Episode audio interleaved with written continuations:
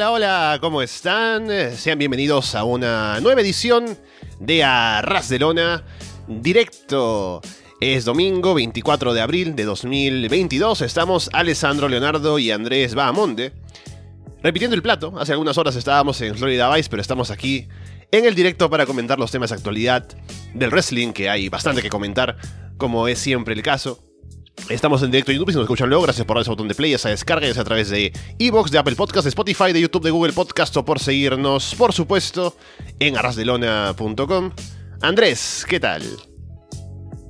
¿Qué tal Alessandro? ¿Qué tal a toda la gente que nos está escuchando acá en el directo? Ya hora- un horario más habitual, ¿no? Más, más de día, de mañana de hecho en mi caso. Eh, sí, bueno, siempre pasan cosas en el mundo del wrestling. Eh, ahí tuve hace poco poniéndome al día con la pauta que me diste porque tuve que hacer varias cosas ayer, más el programa que grabamos anoche que ya ha, sido publicado y creo que ya el fragmento en YouTube está también, así que eh, se les invita a revisar si es que estén o no en Patreon, porque ahí hubo, hubo mucho que comentar en esos Dynamite y Rampage de la semana que está terminando ahora. Y bueno, les recordamos que sí, estamos ahora sí en el horario de siempre. Y es todos los domingos, 10 de la mañana en Perú, ahora 11 de la mañana en Chile, 12 del mediodía en Argentina, 5 de la tarde en España. Y como estamos en directo, nos pueden llamar, estamos en Discord. Tenemos el enlace de nuestro canal de Discord en la descripción del video. Lo pueden encontrar también en la web, en arrasdelona.com. Pueden entrar ahí, pueden entrar a la llamada en la que estamos aquí para comentar lo que ustedes quieran. Y también estamos siempre atentos a lo que se habla en el chat. Eh, ya me sueltan aquí un, un spoiler ¿no? de Impact que no he visto, que voy a ver recién hoy, para comentarlo con Carlos el martes. Hemos quedado para hablar del show. Así que estaremos no hablando de, de Rebellion hoy, pero hablando en unos días. Y bueno, ahí, el espacio para que puedan compartir con, con nosotros lo que ustedes quieran, que para eso estamos en directo. Y bueno, Andrés, eh, el tema del que podemos partir para hablar hoy es algo de lo que ya hemos hablado hace unas horas nada más, y es el fragmento precisamente de Florida Vice, pero podemos dedicarle un espacio más aquí en el directo, ya que no tenemos que eh, reducirnos en tiempo, ¿no? Que hay que comentar los dos shows y demás. Se anunció el show conjunto de AEW New Japan Pro Wrestling para el domingo 26 de junio. Será Forbidden Door, nombre también de un exitoso eh, podcast de wrestling en el que se habla de diversas empresas. Eh, y tenemos este, este prospecto de este show que nos recuerda a lo que pasa con lo que pasó en su momento con Ring of Honor y New Japan con el G1 Supercard. Se ha dicho que en esta ocasión, a diferencia de en ese otro show, no serán no, no será un evento que esté compuesto por combates de pronto de ambas empresas por separado, sino que habrá más del crossover, de luchas de luchadores de una empresa y la otra, chocando por algún motivo. En este caso no es el Madison Square Garden, sino es una arena en Chicago. Y tenemos la idea también que comentábamos ayer de CM Punk, que, que va a retar pronto al título mundial, y qué va a pasar de cara a ese show. Pero se ve interesante en el papel, y a ver qué tanto provecho le pueden sacar a ese show conjunto, y qué tan atractivo es para el fan, más allá de AEW nada más, de engancharse a verlo, o si no atrae a otros fans. ¿Qué, qué te parece lo del show que se anunció, Andrés? Yo creo que va a ser un éxito. eh, está esto de alguien quiere empezar en los casuals, un poco así. Pero, o sea, tienes Dynamite toda la semana, los pay-per-views de siempre. O sea, y ya vimos en el caso de Ring of Honor que le fue bastante bien al pay-per-view también. eh, eh, yo creo que le va a ir bastante bien. Eh, ya tuvimos precedentes con, con este Supercard of, eh, of Honor, ¿no? El G1 Supercard, como no me, no me olvido, Ajá, me olvido sí. en, en el, en el Garden. Y, o sea, vendieron todo, les fue bien. No dudo que esto, esto debería ser mejor, incluso dada la exposición de AEW en contraste con, con Ring of Honor en, ese, en esos momentos. Em, por otro lado, yo creo que va a ser un show para pasarlo bien. O sea, no creo que haya fuertes implicancias en storylines. O sea, vamos a tener un margen entre Double or Nothing y esto un mes. Me imagino que alguna cosa sí vendrá con algo más de jugo. Ya había, como en el fragmento dicho, a lo mejor es un buen marco para que Omega vuelva, ¿no? Con todo ese enlace que tiene con New Japan y todo. Hasta quizás eh, puede ser un buen marco para su regreso. Pero de seguro va a ser como jugar al King of Fighters 98, Alessandro, ¿no? O sea, como que no es canon, pero puede jugar con todo el mundo. Em, y también está el, el, el handicap de. em, o sea, las relaciones públicas, ¿no? O sea, quién va a ganar, quién va a perder, a quién podemos poner aquí. Eh, puede que hasta podamos jugar con el empate, ya que IW juega con esas, con esas reglas, ¿no? Con el con el límite de tiempo. Puede que también haya un combate por ahí que, recurran a eso. Si es que quieres poner a dos estrellas muy grandes y no quieres dañar a nadie. Aunque puede ser un poco anticlimático en un pay-per-view. Eh, ya verán cómo se juega eso. Pero por eso hablamos que Kenta y Punk era como más factible que un Punk versus Okada o un Danielson versus Okada, que ahí leía a Dylan ahí en el fragmento que eh, mucha gente quiere ver ese, ese combate y de seguro lo vamos a tener, ¿no? Pero creo que en el momento en que están los dos, eh, como ponerlos y hacer que, que uno pierda está, está complicado, ¿no? A no ser que quieran jugar al empate o qué sé yo. Em, pero estaría bastante bien, ¿no? Veremos qué tan lejos pueden llegar y, qué de acuerdo se ponen las dos compañías, ¿no? O sea, eh, o simplemente van a poner su talento extranjero, o vamos a, ir con todo, ¿no? Con los Tanahashi, con los Naitos eh, y demás. Veremos. Eh, tengo, tengo, tengo hype y tengo. Ya te lo comentaba un poco en off y veremos que cómo lo vamos a hacer en la revisión de ese, de ese show en particular. Eh, así, que hay, así que hay ganas de lo que puede salir también, tanto en el ring como, como fuera del ring acá en el, en el podcast. Así que vamos a ver qué, qué tal. Pero yo creo que es, un, es sano y creo que puede volverse algo anual también, ¿no? Y ver también tener este show grande con, con Ring of Honor, que también podría incluirse. Así que no sé si nos van a dar dos pay-per-views o simplemente hacer un show y meter todo en uno, solo. Me imagino para el próximo año, cuando Ring of Honor de Cannes esté más establecido como marca marca propia, comillas, no sé cómo, cómo podría entenderme. Sí, creo que es eh, interesante en el atractivo que puede tener, porque no asumo que todos los fans hardcore ven AEW, ¿no? Tenemos el caso de Alex, por ejemplo, que justamente dice, ¿no? Que no, no sigue AEW, pero le interesa igual algo, algo de lo que pasa allí, sobre todo ahora con Ring of Honor. Y me imagino que si alguien no ve AEW regularmente, le podría llamar la atención ver un show conjunto con New Japan, ¿no? Porque si bien no ve el producto, estará intrigado de ver a Brian Danielson y CM Punk, eh, y junto con gente como los que vienen de Japón. Así que me imagino que podría traer a un público más allá del que siempre atrae AEW, que ya está medio establecido. Eh, con New Japan, creo que es una buena exposición para ellos. Ahora tener este show tan grande en Estados Unidos, que seguramente querrán poner lo mejor que tienen para que alguien de pronto se interese en seguir su producto a través de New Japan World y todo lo demás. Así que me parece que para ambas empresas es un, eh, una colaboración inteligente y que les puede traer beneficios. Habrá que ver qué tan lejos quieren llegar con eso. De hacerlo, como dices, un show anual.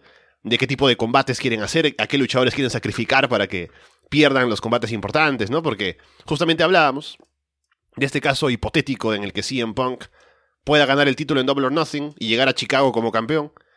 Que pueda tener un main event contra alguien como Kenta, por ejemplo, que ya mandó sus mensajes en Twitter, eh, en redes sociales en general. Así que no estaría mal.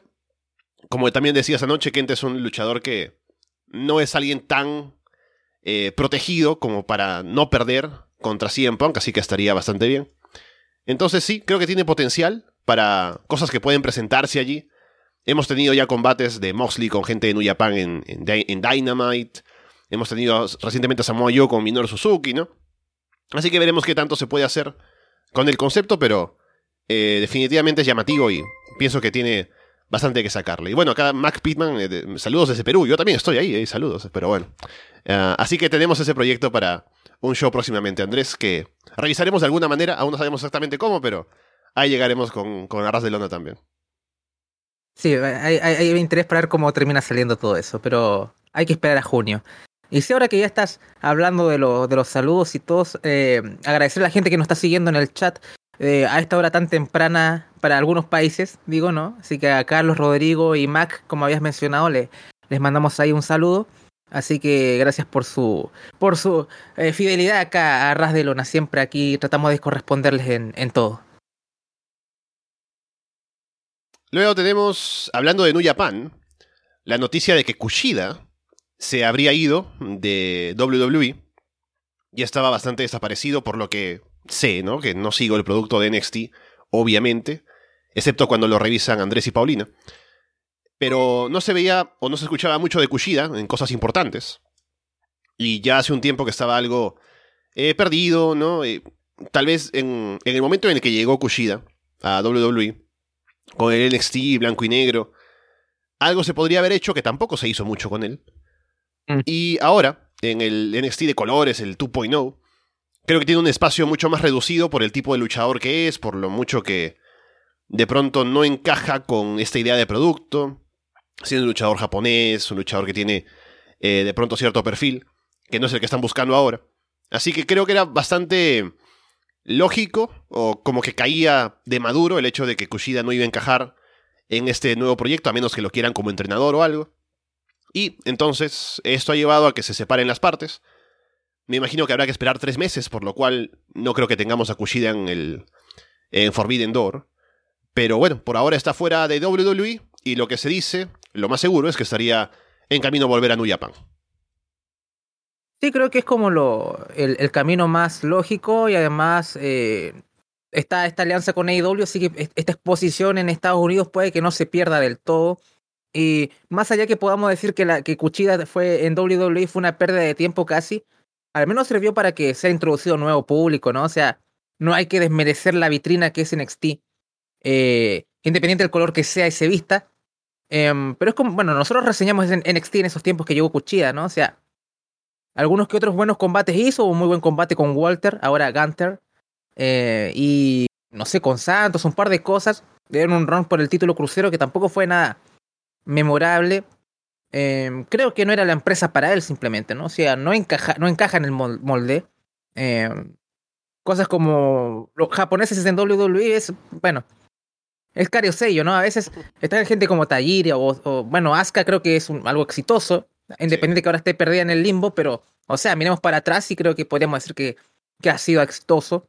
bueno, Nakamura es algo.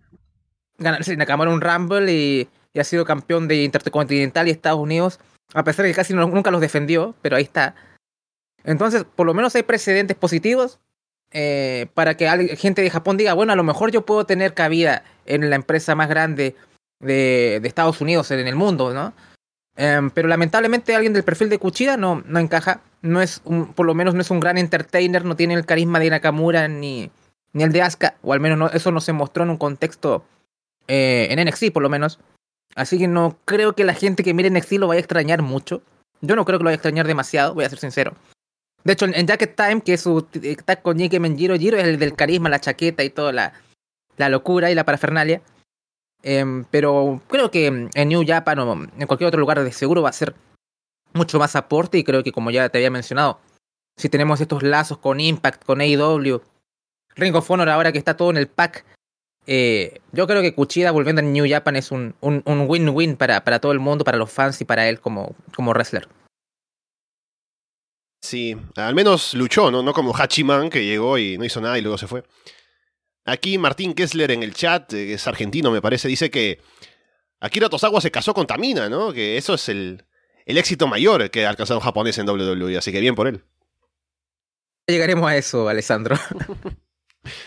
Am, y bueno, alguien de pronto que no haya visto a Kushida antes de que fuera WWE, yo recuerdo claramente cómo en los shows que hacía justamente Ring of Honor con gente de New Japan, quienes iban de New Japan a Ring of Honor a Estados Unidos, los que estaban más over, recuerdo, eran Okada, eh, Nakamura y Kushida, curiosamente, ¿no? Eh, Más que Tanahashi incluso, según lo que recuerdo, ¿ah? Eh, que Tanahashi igual también tenía la reacción, ¿no? Pero Kushida estaba bastante over.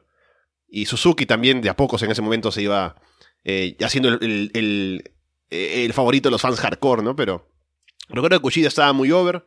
Por eso mismo decía que, que tiene buen potencial de pronto para llegar a hacer algo en WWE, pero no, no lo hizo. Así que veremos ahora qué pasa. Parece que la idea que tiene, según se comenta, sería volver a Japón para ser ahora un heavyweight. Para hacer algo distinto de lo que hacía antes de irse, porque antes de irse de Japón había conquistado la división junior, ya no tenía oponentes básicamente, por eso le convenía irse incluso. Pero tal vez ahora que vuelva, tendrá espacio para luchar contra los nuevos luchadores que están ahora en Japón y hacer cosas nuevas, así que podría tener algo ahí interesante que hacer. Y bueno, por acá, recuerdo alguien borró un comentario de em, los, los Dream Matches ¿no? de AEW, New Japan. Yo voy a soltar un par, de pronto eh, Brian, Brian Danielson contra Okada, claramente. Y tal vez el Punk contra Kenta está bueno por lo de los GTS. Pero quiero tener a Shingo contra alguien. Ponme un Shingo Takagi contra. A ver, ¿quién en AEW puede ser? ¿Samoa Joe? Ah, aunque Samoa Joe no está tanto para, para eso, esos trotes en la actualidad, ¿no? Pero. Eh, Shingo contra Malakai Black. Ahí está, vamos, vamos, a, vamos a ir por ahí. Sí, bueno, después de que termine su feudo sangriento con, con Fuego del Sol, eh, vamos, vamos a ir con, contra Takagi. Pero sí, estaría, estaría bastante bien. Así que eh, me gustaría ver a la House of Black ahí en, el, en la mezcla en ese show, ¿no? Definitivamente. De hecho, no lo había considerado. Ah, eh, para que vea lo frío que estoy con, con House of Black últimamente, ¿no? Aún así está mejor que lo de Edge y Damian Priest, que ya iremos también hablando de eso. Tenemos una muy bonita portada, aunque sea yo quien lo diga, el día de hoy en el programa. Porque estábamos hablando últimamente, ya tú y yo, Andrés, comentando los shows de, de Dynamite, de Rampage. Había por ahí algunos guiños de que de pronto FTR al deshacerse de Tolly Blanchard estaban apuntando a que tuvieran a otro manager y posiblemente sería Bret Hart, aparte de todo el amor que hay semanalmente de parte de Dax Harwood y CM Punk, por ejemplo, a, a Brett en redes sociales. Y ese era más o menos lo que se pensaba que iba a poder pasar. Pero, esta semana lo que se ha dicho es que parece que Brett habría firmado una extensión de contrato, no sé si estaba bajo contrato, me parece que sí, como de leyenda con WWE. Y habría decidido quedarse con ellos, porque imagino que Vince habrá soltado pues su buen dinero ahí para que no lo agarren al otro lado y se lo lleven y aprovechen a Bret Hart. Así que prefiere tenerlo no haciendo nada, pero pagándole en su empresa.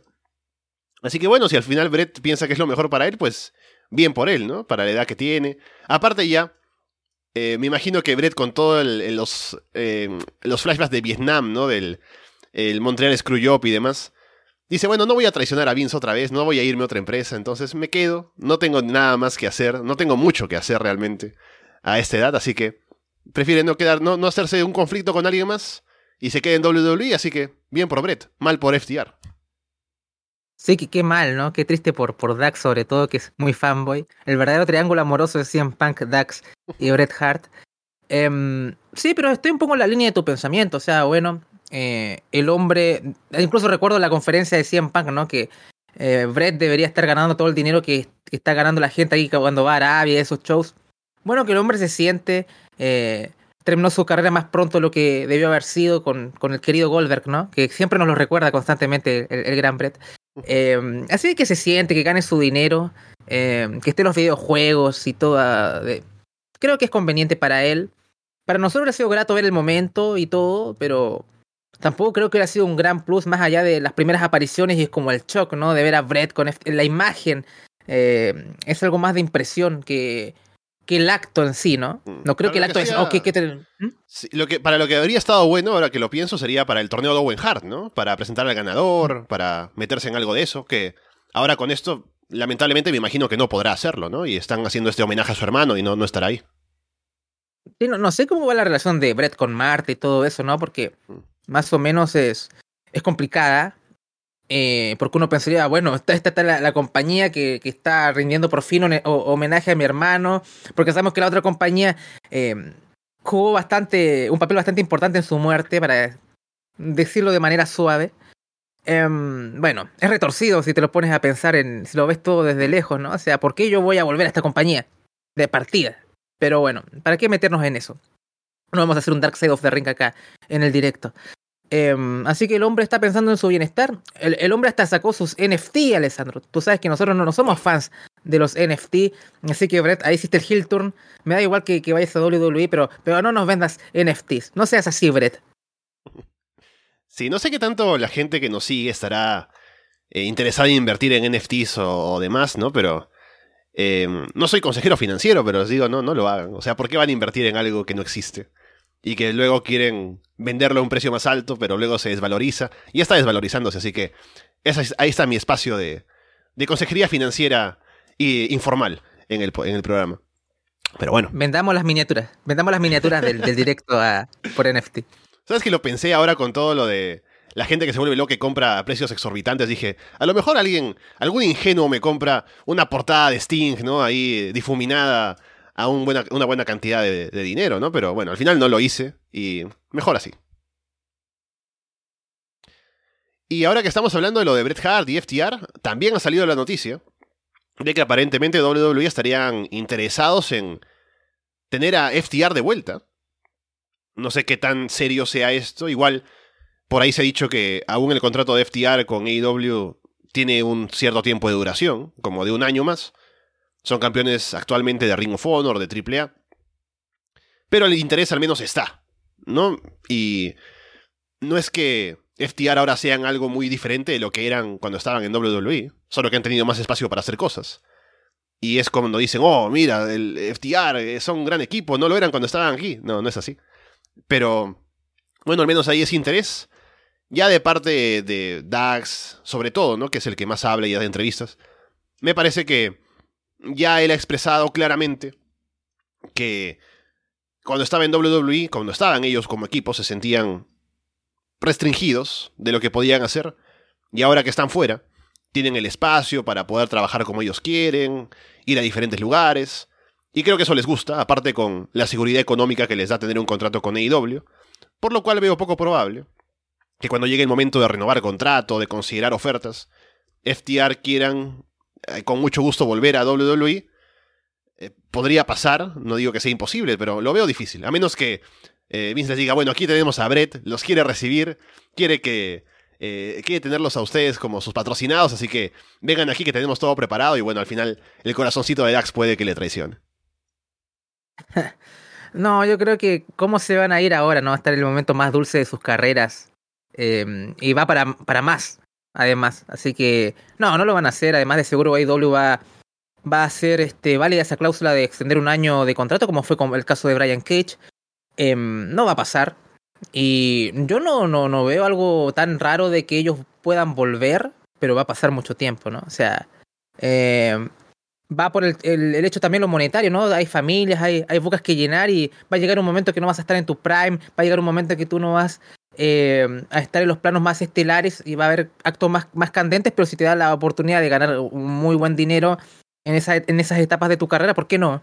Eh, y eso lo aplicas tú al mismo John Moxley, que de seguro en, varios años no va a aparecerse por ahí, pero que puede llegar algún día, puede ser. Pero no en el corto ni mediano plazo, de seguro. Así que nunca digas nunca, sobre todo cuando se trata de Vince McMahon, o sea, eh, casi feudos a muerte en la vida real y al final terminan volviendo porque todos son negocios. Y es así. Eh, poco más, así que eh, esperemos que entre más tiempo FTR se mantenga alejado de WWE, mejor y disfrutar de este run porque va a estar, eh, está siendo espectacular y vamos, vamos hacia, vamos por más, así que estoy, estoy encantado.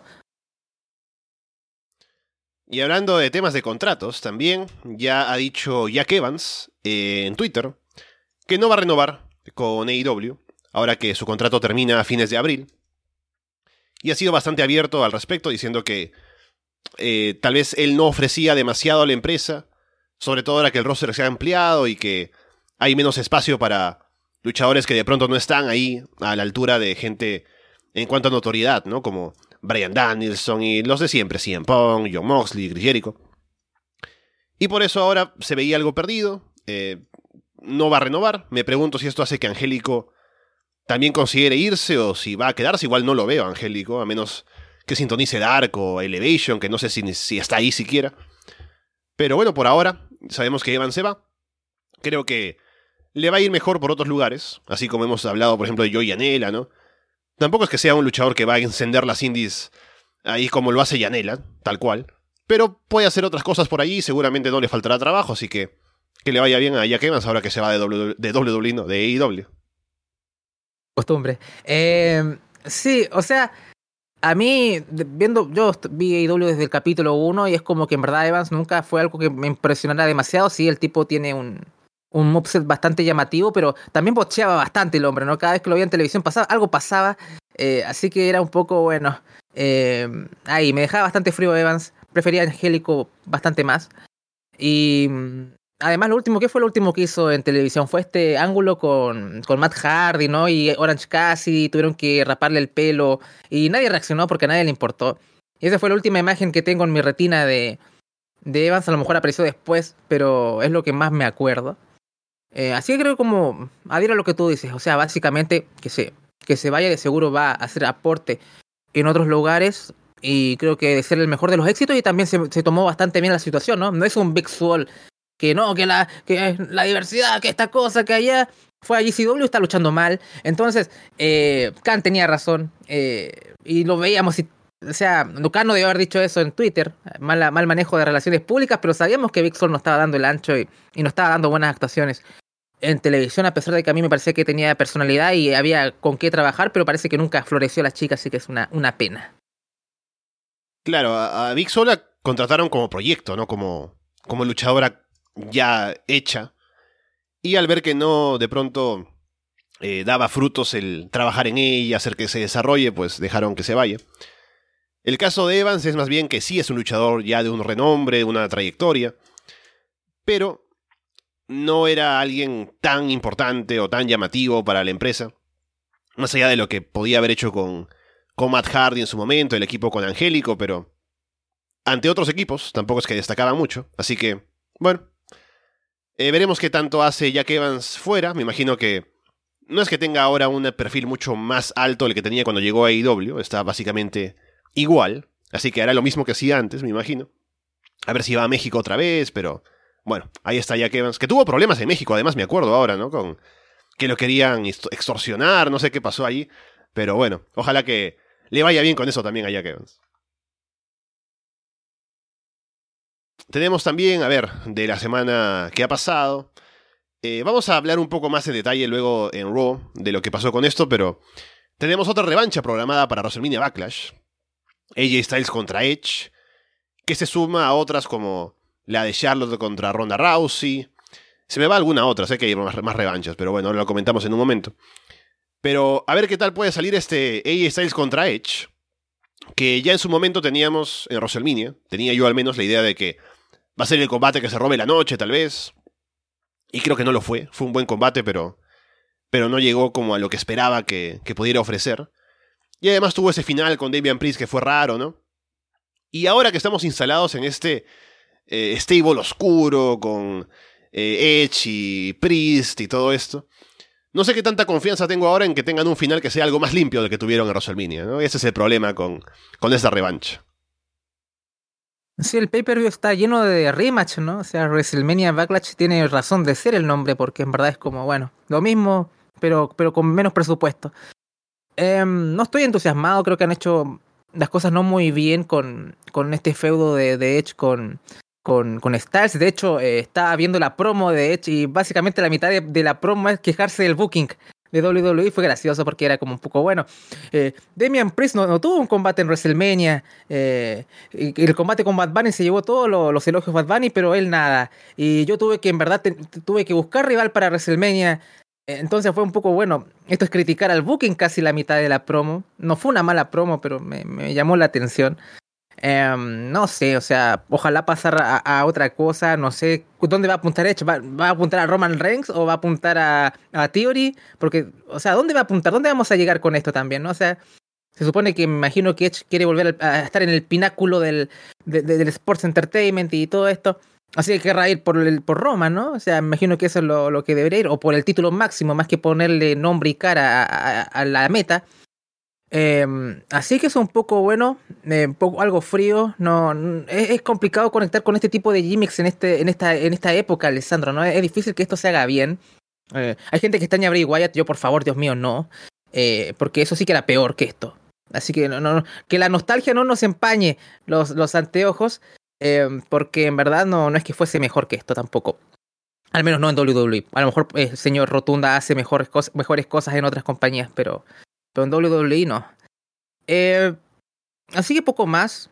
A ver si es que nos dan algo limpio, pero mantenemos nuestras reservas. No sé si viste el segmento ahí del, del ataque, ahí que eh, otra vez la, las luces, ¿no? Dije, va a, aparecer, va a aparecer acá el gigante hindú en vez de, de en vez de Edge y Damian Priest, pero bueno, eh, veremos cómo lo van manejando. Son grandes workers, pueden sacar algo muy bueno, pero Ahora tenemos las expectativas más, más contenidas, creo, en, este WrestleMania Backlash, en contraste al, WrestleMania de, de, de, este mes. Sí, porque como digo, al menos en el de WrestleMania era como que un encuentro entre los workers, ¿no? Que van a trabajar a ver quién, quién es mejor que el otro. Ahora con todo esto de el grupo y la oscuridad y demás, da menos confianza en que vaya a ser un combate enfocado en el wrestling. Así que por eso creo que lo veo con más reservas. Y ahora que mencionas a Bray Wyatt, ¿no? A Windham Rotunda, o como vaya a llamarse, ha entrado en modo críptico en Twitter, lanzando ahí algunos mensajes. Y eso nos haría pensar que a lo mejor está cerca de aparecer en alguna empresa o algo. Recuerdo haber leído también que si no se concretó lo de tal vez que él aparezca en AEW, es porque estaba pidiendo mucho dinero. O sea, como que lo que él quería negociar era más de lo que estaban dispuestos a pagarle. Y no sé si eso sea el motivo por el cual ha pasado tanto tiempo. Desde que se fue de WWE hasta ahora que de pronto está haciendo algo o que tiene la intención de hacer algo. Entonces, eh, me da curiosidad al menos ver qué cosa va a hacer ahora, porque yo tampoco tengo muy buenos recuerdos de, de Bray en WWE. Creo que la etapa de Bray cuando empezó con la Wyatt Family, cuando sus promos eran novedosas, era bastante interesante. Aunque nunca me llegué a comer el hype de toda la gente que lo apoyaba como babyface cuando ese no era el, el sentido que lo comenté aquí en Arras de Lona, pueden buscar archivos, ¿no? Que siempre me preguntaba por qué lo apoya la gente tanto, si es un heel. Y su personaje estaba bien llevado y todo, pero eh, como que se comían mucho el hype, ¿no? Y efectivamente, pasando el tiempo, como que el hype bajó y no tuvo mucho que ofrecer. Y The Fint me parece que fue un desastre. Así que ahora, si le da un giro, porque el tipo es creativo, se nota, ¿no? Y siempre lo han dicho. Veremos qué es lo que puede hacer. No tengo tanto interés en el sentido de verlo y saber que va a aportar a una empresa y que puede ser algún tipo de, personaje tan grande. Pero me da curiosidad al menos qué es lo que puede hacer, a ver si llega a ser algo que me interese más de lo que era en su última etapa en WWE. Sí, habría que ver qué, qué, pasa ahí con verlo en otro entorno y ver qué es lo que podría aportar, pero si tú ves ahí, al tipo le dieron bastante cancha lo creativo, o sea, o sea, está la Firefly Funhouse o estos combates en el pantano, o sea, no creo que hayan sido tan restrictivos con Wyatt con respecto a esto, ¿no? O sea, eh, eh, Wyatt no ha querido hacer entrevistas ni nada por el estilo así como más detalladas, como, no sé, a, lo, a los Mox eh, matando la compañía con, en Talk Jericho, qué sé yo, que esa era una de las entrevistas que uno tendría hype por escuchar, ¿no? Wyatt, que, cuál, cuál ha sido su experiencia en, en WWE, pero no ha querido recurrir a eso, a lo mejor no quiere quemar ese puente también. Veremos qué tal. Undertaker había hecho en una entrevista que, que ojalá pudiese volver incluso. Entonces puede que el regreso sea una opción también al final. Eh, y de seguro creo que WWE necesita como estos shocks y como, como lo que está pasando con Cody actualmente, ¿no? O sea, algo que revitalice y a lo mejor hasta que vuelva Bray les sirve, pero yo creo que vamos a volver a los, a los mismos vicios de nuevo. Eh, la verdad no estoy entusiasmado para nada con Wyatt y bueno, desearle suerte en sus proyectos, a ver qué tal, les es la película de terror, porque las películas de terror que, hacía acá eh, no, no, no eran muy buenas. Eh, veremos qué tal con, la, con las de verdad, ¿no? Con, la, con el cine. Y ha puesto por ahí una foto con la Wyatt Family, ¿no? O sea, con Eric Redbeard, con Braun Strowman o Adam Shero, como sea, hace poquito y digo, ¿será que quiere controlar su narrativa, Bray? De pronto va a aparecer por allí a oscuras, ¿no? ¿Qué, qué va a pasar con él? Que también Braun Strowman ahora está haciendo un, un crack en las redes sociales, ¿no? Se metió con Bob Bagwell por allí. Em, que le dice, ¿por qué te metes con Control Your Narrative, no? Eh, somos gente que quiere ganarse un espacio en el negocio. ¿Cómo te vas a meter con una empresa? Y le recuerdan cómo hace años él eh, se burlaba de luchadores indies, ¿no? Así que bueno, ahí está Braun Strowman haciendo méritos.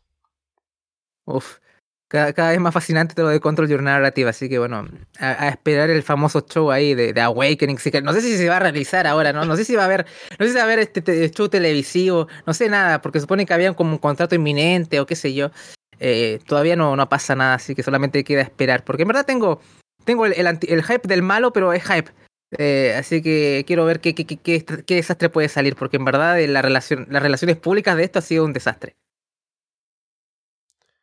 Ya habíamos hablado la semana pasada de los cambios de nombres en WWE, con Cruz del Toro, ¿no? Que es eh, el más notorio, pero tuvimos otro esta semana, de Casey Catanzaro, cambiándose a ser Katana Chance, que... Mm, a ver, es otra vez, ¿no? Casey Catanzaro es el nombre real de Casey porque ella participó en el American Ninja Warrior y por esa fama fue que vino a WWE. Y ahora es como que. yo no he visto el segmento, seguramente tú eh, aún no publicamos el, el programa de Florida Extra que va a salir para el Patreon, así que seguramente lo habrán visto con Paulina. Pero según leí el segmento, fue algo así como que dice, sí, eh, tengo un lado que nadie conoce, solamente eh, Kaden Carter, que es mi alter ego, Katana Chance, ¿no? Tengo que cambiarme el nombre para que sepan que ahora voy en serio, o una cosa así. Y eso, igual, ¿no? KC, continuamos con el mismo eh, gimmick básicamente, pero solo cambiando el nombre porque no queremos que se quede con los derechos de su personaje una vez que se vaya, si es que se va, de WWE. Y es muy estúpido todo siempre por el hecho de que has invertido tanto tiempo en tu programa de televisión durante años, con gente como Casey Catanzaro que se ha hecho un nombre y la gente conoce y la apoya y corea su nombre y todo lo demás. Y porque ahora al jefe se le ocurre que no le gusta que la gente utilice sus nombres reales, le cambiamos el nombre. Ahora es Katana Chance y ahí está, acéptenla como con el nuevo nombre ahora en la misma empresa en la que he estado durante años luchando contra otro nombre que ya sabíamos. ¿Sabes qué? Vi el show, no, no, vi el segmento de Casey Catanzaro mm. y no lo, no lo hablamos en el, en el Florida Extra. A lo mejor fue en algún segmento aparte o algo, no sé. Porque yo leí que Tal vez por ahí una promo. A lo mejor se, se, me pasó, que, pero qué extraño, ¿no? Porque generalmente siempre somos bastante exhaustivos con, con todo lo que pasa en, cada show, así que, sería muy extraño que se me haya pasado.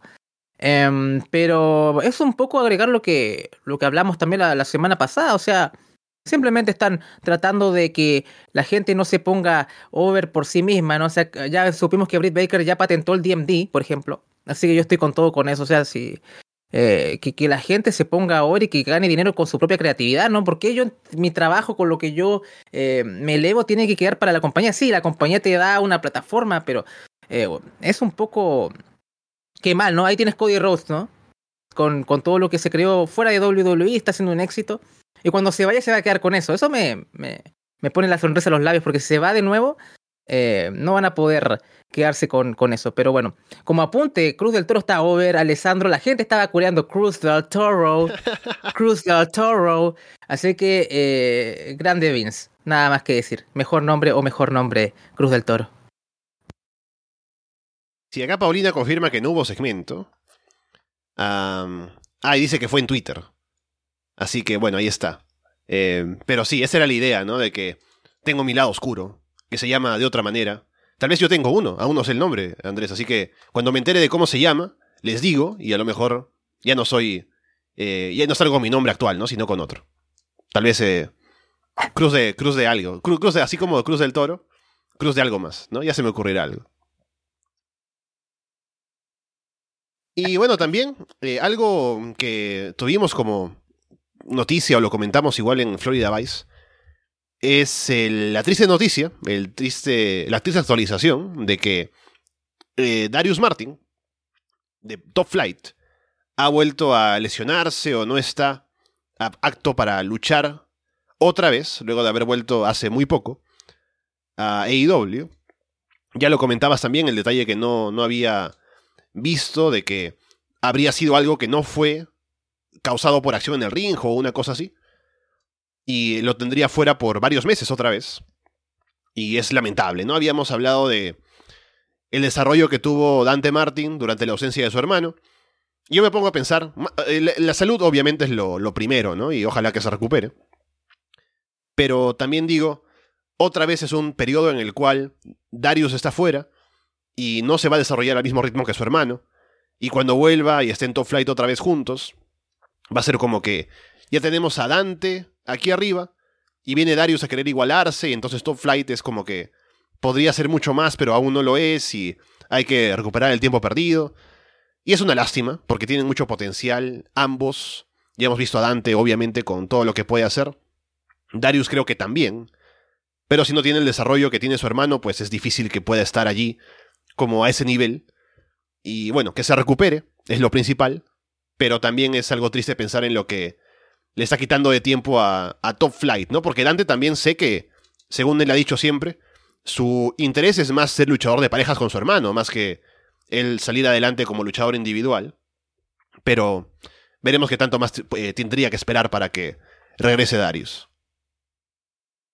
Entiende igual ese pensamiento, o sea, tiene 22 años, o sea, como tener una ambición desmedida a esa edad no es tan efectivo porque no va a tener esos resultados, ¿no? O sea, lo que pasó con Dante eh, fue bastante afortunado con, con, todas las oportunidades que ha tenido de mostrarse, ¿no? Tuvo un combate por el título de IW ante Hanman Page, el campeón saludándolo, te espero tal vez en el futuro y cosas así.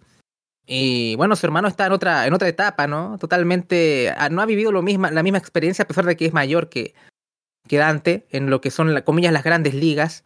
Em, por lo menos en redes sociales dijo que no tenía que ver con wrestling, así que imagino que espero que no que la ausencia no sea tan prolongada como la vez anterior. Y simplemente esperar que la recuperación o lo que sea que esté lidiando sea eh, algo corto y que Top Flight vuelva al ruedo, o sea, por lo menos hay posibilidades de que puedan estar, no sé, teniendo actuaciones en Ring of Honor también, si es que no hay espacios para ellos en AEW, qué sé yo, entonces espero que esto no se pierda porque, por ejemplo, sobre todo Dante es un, proyecto que ya más o menos ha estado eh, tomando fuerza en contraste del pobre Darius, que también tiene bastante capacidad, ¿no? O sea, no es tan espectacular como su hermano, pero ambos son muy jóvenes y tienen un margen enorme para crecer. Eh, así que espero que las cosas sean mejores para, para Top Flight y sobre todo para, para el bueno de Darius. Y también antes de hablar de los shows semanales, tenemos actualización sobre un juicio entre GCW y IWTV.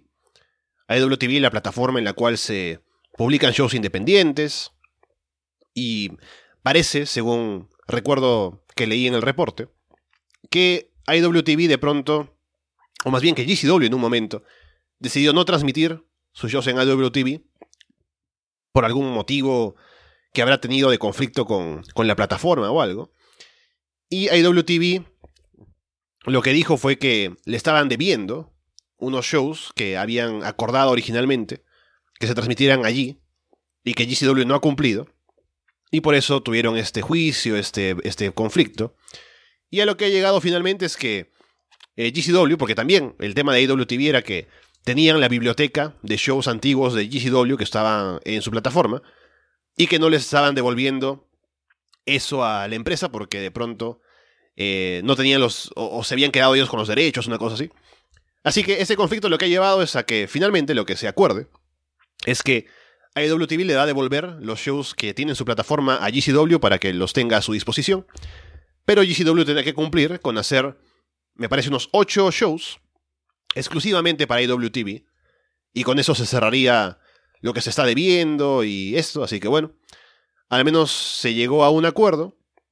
Eh, serán shows extraños, ¿no? Porque es como que, me imagino, ¿no? ECW haciendo los shows por obligación, de que, ah, tenemos que hacer estos shows para IWTV, y qué cartelera vamos a poner, y qué tan grande lo vamos a vender, porque la gente utiliza más, obviamente, Fight TV que IWTV, que es con suscripción en lugar de con compra de shows individuales. Así que es muy raro pensar en cómo se van a armar esos shows y el entusiasmo con el que tendrán que hacerse para cumplir con esta, de, e, este acuerdo legal. Pero bueno, al menos está ahí y ya veremos cómo lo maneja GCW cuando llegue el momento. Me parece justo, ¿no? O sea, hay que cumplir los compromisos siempre. Y van a tener que hacerlo bien. No creo que dé una buena imagen eh, de, de, la empresa, de la marca, hacer eh, shows descafeinados o a medias o con de mala gana. Yo creo que hay que mostrar profesionalismo. Es una cosa que ayuda a tu marca, ¿no? O sea, creo que si se hace las cosas bien, creo que no van a salir perjudicados, pero si hacen shows ahí eh, al orto, como dicen acá allá en Argentina, ¿no? Eh, eh, saludos a Martín. Em, no creo que sea buena publicidad tampoco, ¿no? Y no creo que la empresa vaya a dar una buena imagen, así que espero que no, eh, no hagan cosas de mala gana. Y yo creo que, bueno, eso va más allá del talento. Y creo que el talento no le importa mucho esas cosas, ¿no? Es algo más de las, de las altas cúpulas, comillas, más que el talento. Creo que el talento va a dar todo mientras le paguen lo que siempre le han, pagado, ¿no? Así que eh, no creo que pase algo extraño y espero que no sea así. Sí, me imagino que la diferencia estaría en que al estar en Fight TV, al haber preferido Fight que IWTV, me imagino que reciben una, eh, un porcentaje mayor de los ingresos de el servicio de streaming y por eso prefirieron esta este esta plataforma a la otra. Por eso de pronto eh, la inversión que se puede hacer en talentos para esos shows sería menor. Pero igual, felizmente, GCW se encuentra en un buen momento. Cuenta con mucho talento regularmente en sus shows, de alto calibre, genera buenos ingresos, me parece, por eh, la popularidad que tiene. Y porque se pueden permitir seguir haciendo esto. Así que como que de pronto eh, tener que sufrir ese golpe económico en ocho shows puede que no sea bonito, pero creo que lo pueden, eh, pueden lidiar con ello por cómo les ha estado yendo bien últimamente. Así que por eso me da curiosidad ver cómo lo hacen y qué tanto se piensan en, o qué tanto piensan ellos en restringir los gastos y lo que vayan a hacer para esos shows, o si no lo hacen, es un show normal de GCW, como hacen siempre, solo que en otra plataforma. Así que bueno, eso será interesante de ver. Ahora sí, pasemos a hablar de lo que hemos tenido en Raw y SmackDown. Han pasado cosas interesantes. Eh, ya en Raw había algo que se estaba. Eh, se, olía, ¿no? Que era Austin Theory ganando el título de los Estados Unidos. Ya había ganado en combates no titulares, limpio además, a Finn Balor, incluso a Ricochet también en SmackDown, de camino a su combate en WrestleMania. Así que ahora era trámite, ¿no? Que saliera aquí a ganarle a Finn otra vez y quitarle el título a los Estados Unidos y hacerse un selfie con Vince McMahon luego. Así que ahí está, Austin Theory, claramente con el favor de, de Vince directamente, en pantalla y seguramente detrás de cámaras.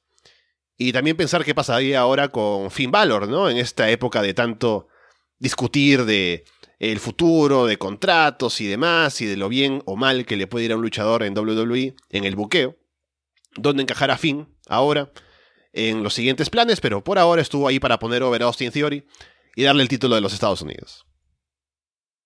Sí, estuvo, estuvo curioso con respecto a, la, a las repercusiones porque el combate, bueno, vi los highlights ah, perdón. En, en, YouTube.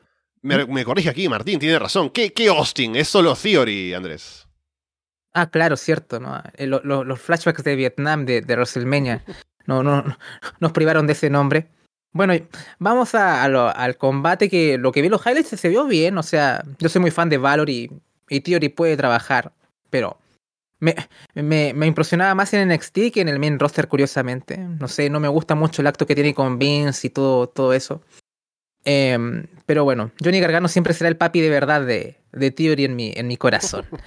Eh, lo de Valor eh, es interesante porque hace unos días puso una foto con su familia, ¿no? Y Finn Valor escribe acá Prince David Family. Así que imagínate, eh, a lo mejor quizás no le queda tanto en la compañía o qué sé yo. Igual creo que Valor está, en un estado mental diferente. O sea, no es que el, hombre busque los títulos mundiales. He, leído como entrevistas de que incluso es un poco de sentirse bien con él mismo y, y sus performances. Incluso tiró el pitch de, de ir a NXT UK y trabajar allá, ¿no? O sea, como que está en, en, otro estado mental el hombre, como que sabe más o menos para qué lo van a usar, ¿no? O sea, no, no tiene, no eleva sus expectativas, sabe más o menos para dónde va, para dónde va y dónde encaja en, WWE, así que en verdad me gustaría, me gustaría verlo de vuelta a New Japan, Alessandro, ¿no? O sea, ojalá, ojalá fuese así, um, y es un poco lo que decimos con Cuchilla, o sea, la plataforma que, que les da ahora AEW también pueden aparecer ahí de tanto en tanto en shows, así que eh, es un reclamo importante también. Así que me gustaría ver a, a, David en Japón, pero ya el hombre también formó una familia acá con la, la periodista, la mexicana y todo. Entonces, no es como ya me voy a Japón y, y, vámonos, mi amor, ¿no? Entonces hay que hablar con la señora y decir, bueno, sí, mi amor, quiero ir a New Japan. Eh, y la chica tiene un, un Fox, ¿Y no? ¿no? Y todo. ¿Por qué no te vas a AAA? Le dirá, ¿no? Oh. eh, el príncipe, no sé, eh, venenoide, no sé cómo sea, que, que están ahí. Podría, podría estar bueno ahí verlo en México a lo mejor le da el gusto, ¿no? Quién sabe, ¿no? Hay, hay, hay, gente que es como, sí, mi amor, vamos para allá, no quiero que me reten en la casa. Así que eh, también hay gente que está en ese team. Veremos que, que, que le, le, para el bueno de, de, Finn, o al bueno de Prince David, quizás. Si acá pregunta Rodrigo en el chat si hubo algo de novedades sobre lo de Shinjiro Tani, no he escuchado nada nuevo. Si hay algo nuevo ya lo comentaré, pero esperamos que todo vaya bien. Lamentablemente no tenemos más información. Y sobre Finn Balor, sería interesante verlo en, en New Japan, obviamente. Es cierto lo de que ahora, como tiene la familia allí, no tendrá tanta libertad como para estar viajando tanto. Pero sí hay luchadores que van a Japón, o bueno, van a empezar a ir otra vez como era antes del COVID. Como Chris Dickinson, el propio John Moxley, seguramente. Pero para un eh, lugar regular en el cual estar, sabemos que IW siempre hablamos de esto, ¿no? De la cantidad de luchadores en el roster y demás, pero por la conexión con el Bullet Club y con los John Box y todo eso, estaría bueno verlo allí, para estar en esa mezcla, ¿no? Con Adam Cole, con Jay White. Ese es el potencial que, podría tener. Pero otra vez, el tema de la cantidad de luchadores que hay allí y el espacio que hay para que aparezcan es un problema. Tal vez con Ring of Honor se pueda manejar, pero no sabemos nada claro todavía con eso. Igual donde esté Finn Balor seguramente va a aportar, ya sea NXT UK, y lo hizo muy bien cuando volvió a NXT en su momento. Ojalá que solamente no esté perdido en el roster principal como ha sido la mayoría de su paso por WWE, lamentablemente. Ahora que hablamos de la familia y las distancias, eh, ¿qué pasó con el pobre Evil, no? Que está, está con Io Chirai, está como en Estados Unidos. Imagínate, estás, estás con Io Chirai y no la puedes ver eh, meses, ¿no? O sea, es- debe ser eh, un, un castigo enorme. Después tuvimos también en Raw el ataque de Rhea Ripley a Liv Morgan, porque tuvieron el reto al título de parejas contra Sasha Banks y Naomi. Perdieron, y según Rhea fue culpa de Liv, así que la atacó luego, hizo el turn, y bueno, a ver qué pasa ahora con, con esto. Eh, al menos me parece bien que Rhea tenga un espacio, ahora como Hill, seguramente para ser más importante de lo que era antes. Y bueno, Liv Morgan eh, ha tenido un. Tuvo en su momento el año pasado ese espacio o e- esa parte del año en la que decíamos vamos a darle el Money in the Bank, que suba, que se ponga over, que está ganando popularidad y nunca dieron el, el gatillazo para que lo hiciera. Y tal vez así, con una rivalidad entre Rhea, Hill y, y Liv Babyface, pueden ponerse over ambas, ¿no? Es. Sé que es mucho pedir a veces, pero ¿por qué no? Vamos a ver cómo lo manejan ahora que están separados. Es complicado que las do- se, se vean dos personas fortalecidas de una rivalidad, ¿no? O sea, eh, por lo menos no en, en WWE es complicado. Eh, bueno, pobre, pobre Liv, el pin que se le va a, se le va a venir en, en las próximas semanas, va, va a estar fuerte. Eh, pero eso, creo que todos queremos que eh, se eleve, ya como que Liv se ha desinflado un poquito. Creo que la sigue, sigue teniendo el cariño de la gente y todo, pero eh, nos tiene, no está con el momentum y creo que Rhea está con, con la plataforma para subir, ¿no? Y si, y si la gente lo quiere poner ahí en el stable de Edge, a lo mejor pega, ¿no? Pero ahora con lo que estoy viendo el stable de Edge, a lo mejor no, mejor no la metan ahí, ¿eh? Eh, entonces estoy un poco, un poco escéptico, pero que pega, pega ahí. Y poniendo un poco de farándula, Alessandro, parece que está con Body Matthews, eh, Rhea Oh. Ripley, ¿no? O sea, eh, parece que hay como varias fotos con ellos juntos, ¿no? Es, es extraño, ¿no? O sea, eh, pasamos de Alexa a Rhea Ripley, que, que cambio en los, en, en los, en los estándares, ¿no? O sea, hay gente que tiene como el mismo tipo de, de mujer o el mismo tipo de hombre, ¿no? Pero acá el hombre tiene, si es que es así, se confirma, sería, sería interesante. Ahí terminamos la- el espacio de farándula en Arras de Lona. Oye, además, ahora Eh, que lo pienso, con esto de la. de Brody King haciendo el chiste, ¿no? De la House of Black y Edge y Damian Priest. A lo mejor ahora Ria con Body Matthews tiene ese, ese, vínculo, ¿no? Ahora que tal vez se va a unir al grupo de Edge, ¿no? Yo también pensaba, ¿será que Edge y Damian Priest también odian a Fuego del Sol, ¿no? Por algún motivo. Ahora que estamos con la temática. Pero bueno. Bueno, obviamente el sol no les gusta para nada a esta gente, ¿no? O sea, entre menos luz mejor. Así que tiene sentido la rivalidad, todo, todo lo simbólico, ¿no? Uno no ve las capas en el wrestling. Eh, pero claro, ¿no? Me imagino, ¿no? Con Rhea uniéndose a y ya como que ya casi es como el papi, ¿no? Como, como Gargano y Theory. Y ya como que el suegro de Body es, es, es Edge, ¿no? Y toda la escena es todo oscuro y dark y teletransportaciones. Me gustaría ver esa, esa escena, pero lamentablemente la colaboración entre WWE y AEW es, es un sueño febril nomás, eh, Alessandro. Tuvimos también un segmento en el cual seguimos con la acusación de Kevin Owens hacia Ezekiel, de no ser Ezekiel sino Elias. Y para esto, lo que se le ocurrió esta semana fue tener a Chad Gable, que aparentemente tiene formación en cómo usar un detector de mentiras y eh, evaluar a la gente. Tuvieron un segmento en el ring que, o sea, al menos Owens, porque es muy carismático, lo sostiene, ¿no? Pero igual la gente no está interesada en ver esto. De que Elias responda preguntas, o Ezekiel, perdón. De que diga si es Ezekiel o no.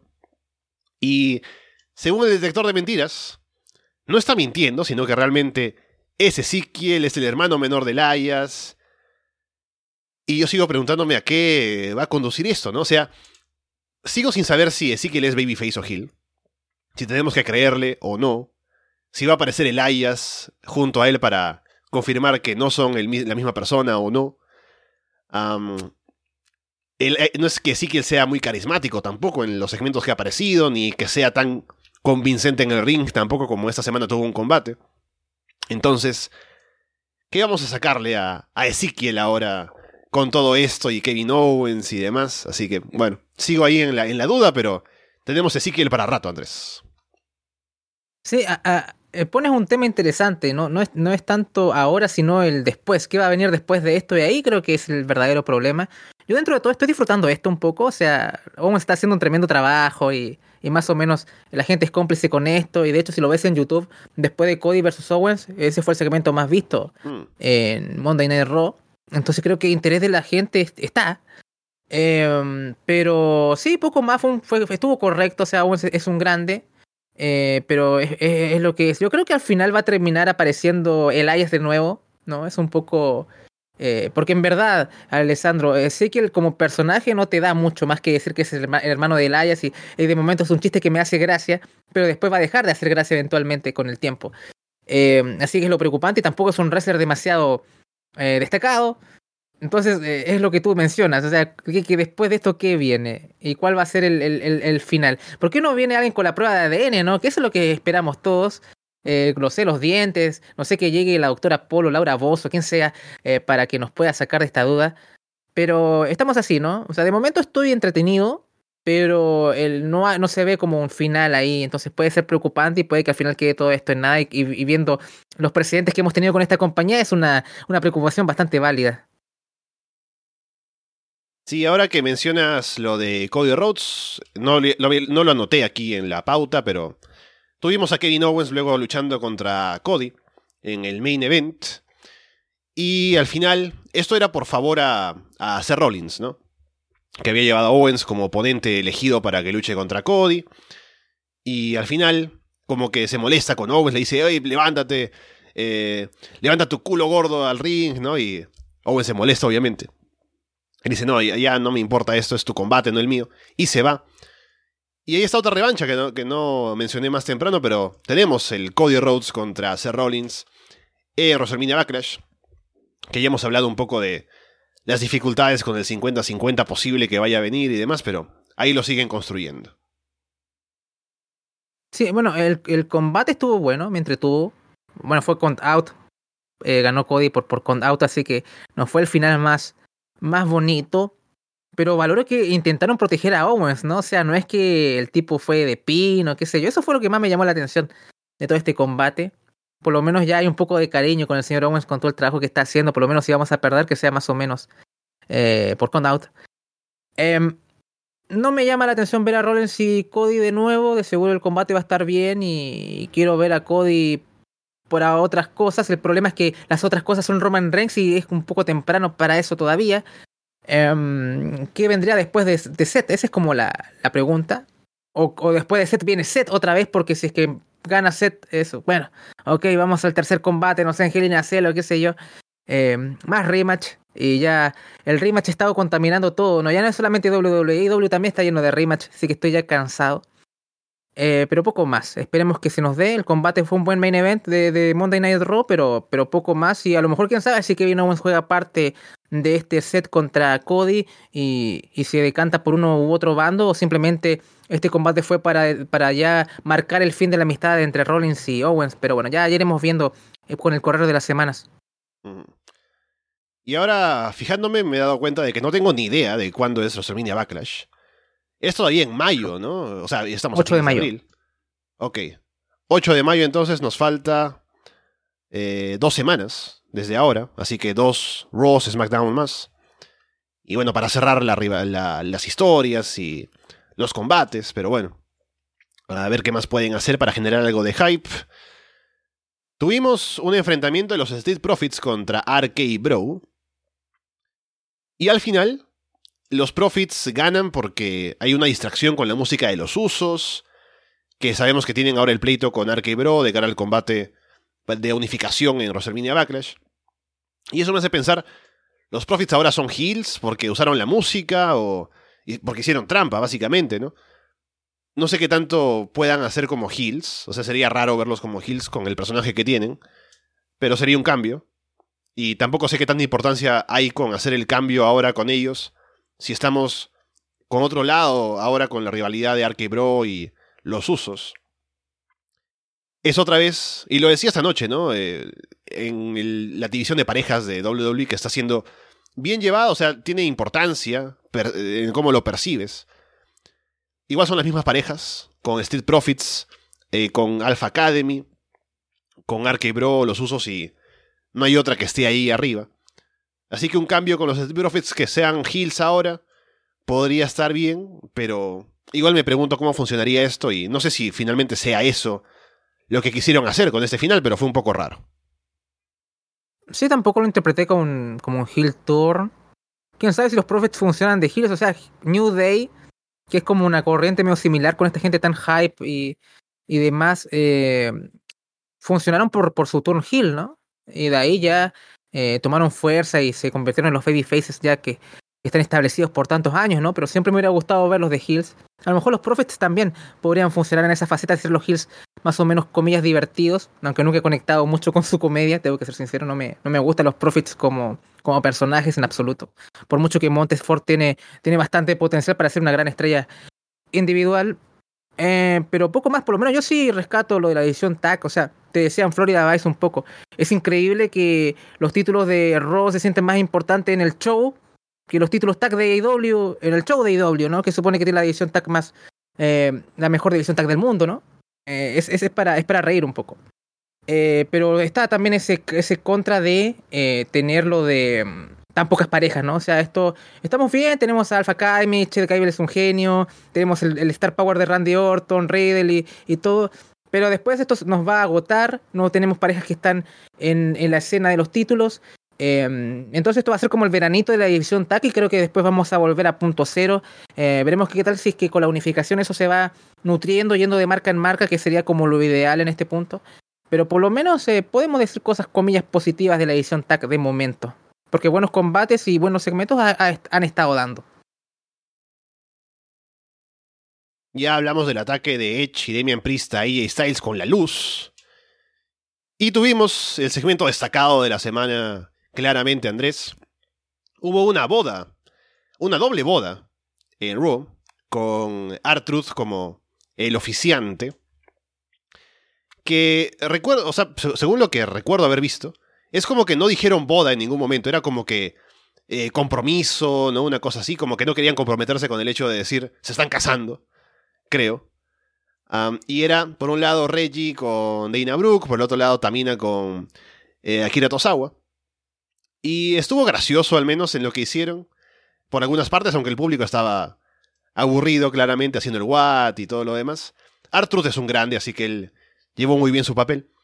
Y todo esto lleva a, obviamente, que haya un conflicto entre los cuatro, que se cubran allí. Porque Reggie besa a Dana, pero luego es para cubrirle y quitarle el título 24-7. Luego cubre Tamina, cubre Tosawa. Al final, Dana se vuelve a ganar el título y se va con Artruth. O sea, Arthur se la lleva cargada. No románticamente, sino que se la lleva nada más. Así que no sé si realmente se casaron o si están aún queriendo estar juntos luego de, de querer quitarse el título. Pero bueno, al menos me entretuvo el segmento, eh, por mucho que el público no haya estado tan metido en él.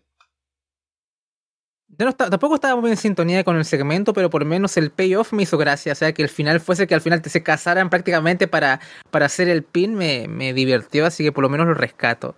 Además está bien este segmento en el contexto de lo que es el 24-7, así que no, no soy tan crítico. Prefiero por mucho la boda de Dexter Loomis con, con Indy Hardwell en NXT 2.0 en el primer capítulo, que eso estuvo bueno, hasta estaba, hasta Austin Theory ahí era divertido el hombre, así que para mí esta fue, esa fue la boda, la, mejor boda que ha hecho WWE recientemente eh, Indy Dexter. Además, la gente cómo se emocionó cuando Loomis dijo sus primeras palabras y todo. Eso estuvo mejor hecho. Además, tuvo semana de construcción. ¿Te acuerdas, Alessandro? La, la despedida de soltero. Buenos tiempos. Los, pocos momentos bonitos que, que nos daba NXT, el negro y dorado en esas épocas. Hablemos de SmackDown. Tuvimos nuevamente a Drew Gulak como entrevistador. Bueno, en este caso no entrevistando, sino acompañando ahí a, Adam Pierce en la firma de contrato con Ronda Rousey, con Charlotte Flair. Que como segmento estuvo regular, ¿no? En las promos, sobre todo Ronda, que hizo poquito. Llevó obviamente a que se pelearan. Y luego, Ronda procede a matar a Drew Gulak, ¿no? Con una llave mientras firma el contrato, porque para eso está Drew, parece actualmente. A pesar de lo mucho que nos enseña cómo luchar en el WWE 2K22. Así que bueno, pena por él, pero poniendo over a, Charlotte y Ronda para su combate.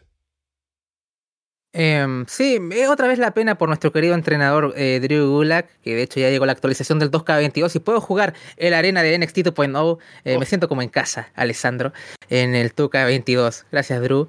Eh, yendo al punto, bueno, aparte de lo triste de lo de Gulak, al menos aquí, un poco parafraseando a, a The Simpsons, por lo menos acá Ronda lo hizo con gracia, ¿no? Porque estuvo bueno el, el, el perdón, el armbar mientras firmaba. Me, me gustó la, la, imagen. Lástima que haya sido Drew Gulak el que recibe el, el, la llave, pero, pero como imagen me gustó. Me hizo. Eh, me divertió. Lástima que. Ronda más o menos. Eh, bueno, tiene la ventaja de que Charlotte Flair es eh, casi universalmente odiada. Así que es más fácil que nosotros nos pongamos del lado de ella. Pero definitivamente le hace falta un manager o algo así, ¿no?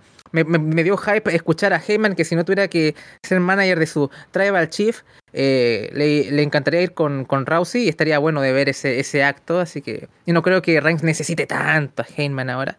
En verdad yo necesito que Reigns no, me, no aparezca tanto en mi pantalla como campeón, eh, más que otra cosa. Pero me pareció que estuvo correcto, ¿no? O sea, otro rematch a WrestleMania Backlash con, con Ronda y Charlotte. Este como que es el combate que más me da interés porque me cuesta creer que Rousey diga I quit en, en este combate y me, y me cuesta eh, no pensar que, bueno, le vamos a dar un reinado y a ver qué puede hacer. Por lo menos nos dio buenas impresiones en su primer reinado. ¿Por qué no, por qué no apostar por, por Rousey y apostar? ¿Por qué no un heel turn, no? Que sea heel Ronda Rousey en, en un corto plazo y que tenga un reinado bastante bastante este atractivo para la gente y atraer al público casual que, tam, que, es el tema ahora universal y que está de moda. Eh, por lo menos me, no, no me desagradó el segmento a, a, pesar de lo que le pasó al pobre de Drew. Si acá pregunta Jonathan en el chat, yo no sé esto, pero tú sabrás. ¿Qué pasa con Dexter Loomis, no? Según sé, por lo que he escuchado, está aún en la historia con Indy Harwell, está compitiendo con otra pareja, aparentemente. Eh, aquí coméntanos un poco, Andrés, porque yo estoy perdido ya sabes, con NXT 2.0. Este es el momento para promocionar Patreon porque ya estamos acá con el programa de, de NXT 2.0 que, bueno, no, no va a ser semanal ni fijo, pero de tanto en tanto vamos, vamos a estar dando ahí algún análisis.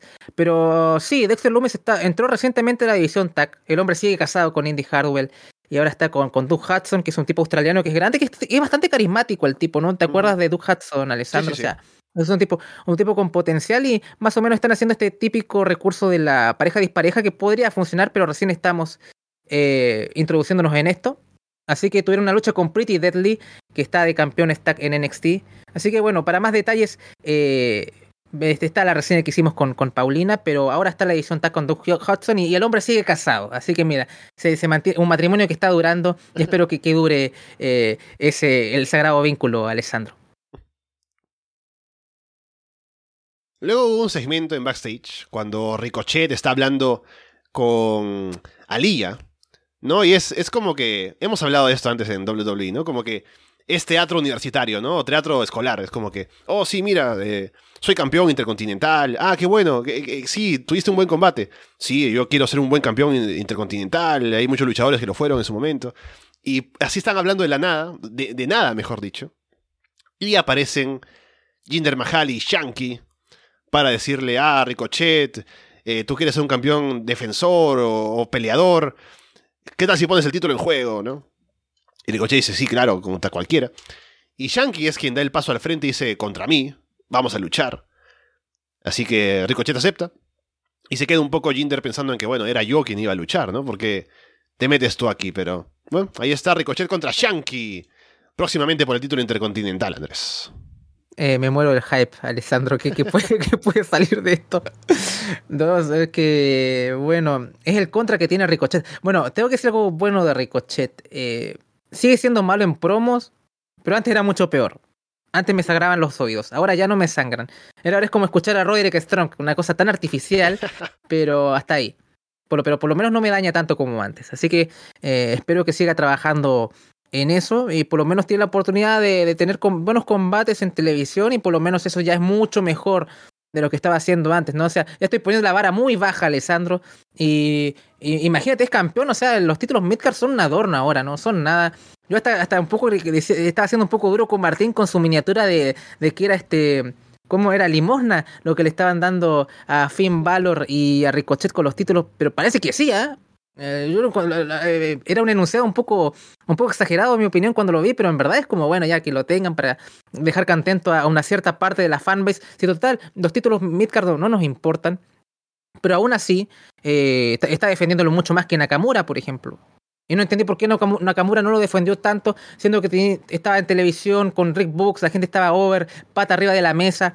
¿Por qué él simplemente no, tenía defensas como las que ha tenido Ricochet hasta ahora? Ya, ok, no tanto feudo, pero que tenga un Open Challenge, que tengamos a Nakamura ahí venciendo gente y, y, viéndose fuerte. No era tan complicado tampoco. No tenía que hacer un gran trabajo de personaje. No había que hacer un gran trabajo en promos tampoco. En contraste con lo que se ha hecho con los títulos Midcard, ya era bastante pensar algo así. Pero bueno, eh, al menos yo creo que Ricochet está teniendo pantalla y por lo menos le están dando una oportunidad y espero la sepa aprovechar y que con el tiempo vaya mejorando. Dudo mucho que el señor Chanky eh, sea, sea campeón y esperemos que no, pero bueno, uno nunca puede saber. Ese mercado hay que explotarlo, Alessandro, ¿no? Así que ese es, lo que está a ver ahora. Pero esperemos que Ricochet tenga, tenga más tiempo y pueda aprovechar esta oportunidad que se le está dando. Y que no sea una limosna y que sea, que sea más, más billete que, que las monedas que le está dando el señor McMahon.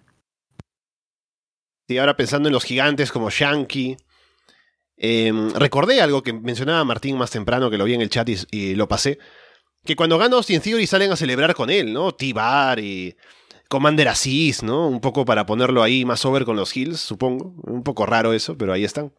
Para eso al menos están los gigantes en WWE, para cargar a Austin Theory, eh, literalmente. ¿Qué pasó con Jay Ali? Ustedes recordarán, ¿no? Aquí los que son ávidos eh, oyentes del programa, que hemos estado muy atentos al manga de Jay Ali.